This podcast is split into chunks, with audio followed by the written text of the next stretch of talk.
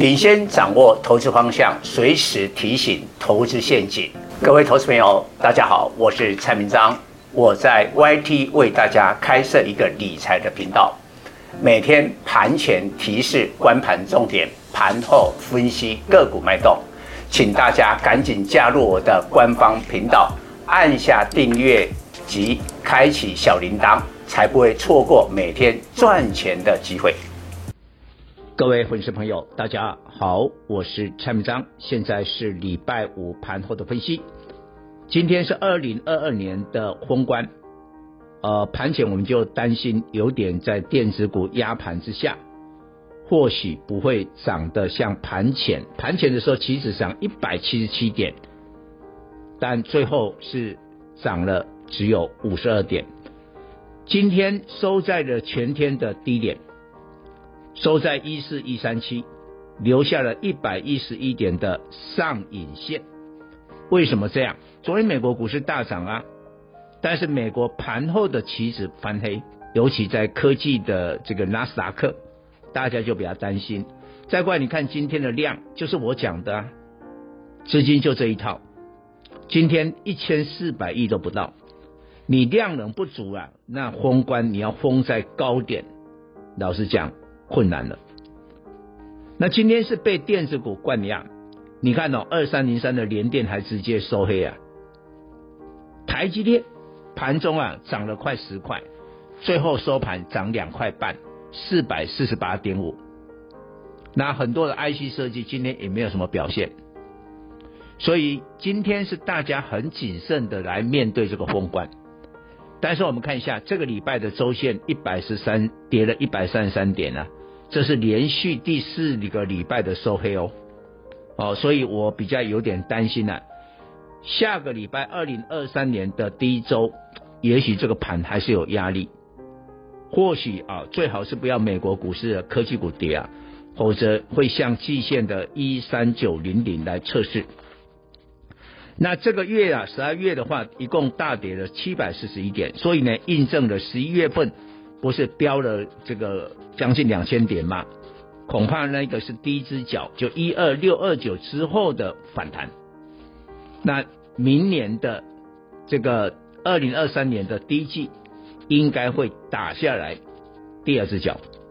不过第二只脚出现之后，就是我们对二零二三年乐观的开始。也许这个过程还有一个低点，但是你只要出现那个低点的话。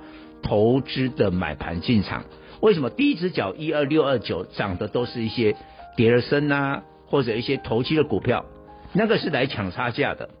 真正的投资买盘会在明年第二只脚出现，所以蔡总会比较中性的偏多来面对股市，跟今年的这个保守会截然不同。那至于呢，这个下个礼拜二零二三的。元月份会不会有元月效应？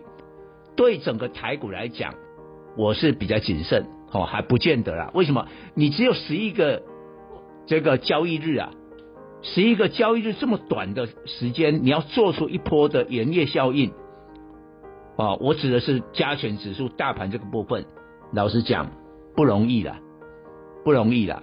哦，蔡总也不会像有的专家呢，要把投资人割韭菜呢。这个就讲得很乐观，但是我认为航运股有可能会脱颖而出，会是类股的盐业效应的黑马。为什么？刚刚发布呢，上海本周的 SCFI 就货柜轮的运价终结了连续二十七周的下跌，开始止跌了，而且最重要看两个航线，亚洲到美西。